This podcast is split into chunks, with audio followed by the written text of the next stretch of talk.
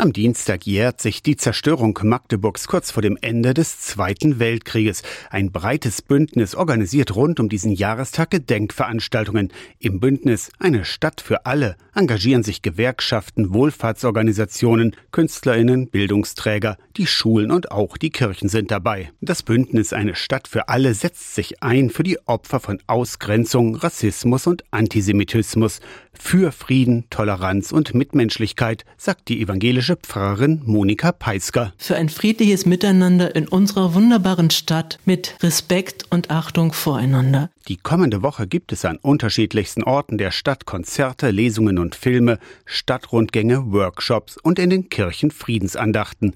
Auftakt zur Aktionswoche ist am Dienstagabend um sechs auf dem Alten Markt die Aktion Magdeburg singt ein Zeichen der Hoffnung. Und die Sehnsucht nach Frieden und einfach auch zu spüren, dass wir nicht alleine stehen, sondern dass wir miteinander sind. Wir sind eine starke Zivilgesellschaft hier in Magdeburg und es werden Kerzen ausgeteilt. Wir stehen ein für das positive Gesicht unserer Stadt und darum wollen wir auch Gesicht zeigen. Eindrucksvoll in jedem Jahr das Glockengeläut der Magdeburger Kirchen.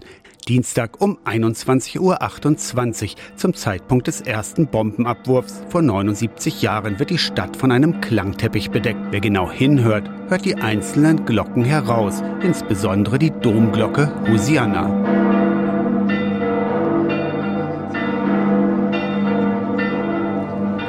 Magdeburg erinnert in dieser Woche an die Zerstörung der Stadt im Zweiten Weltkrieg. Aus der Kirchenredaktion Torsten Kessler.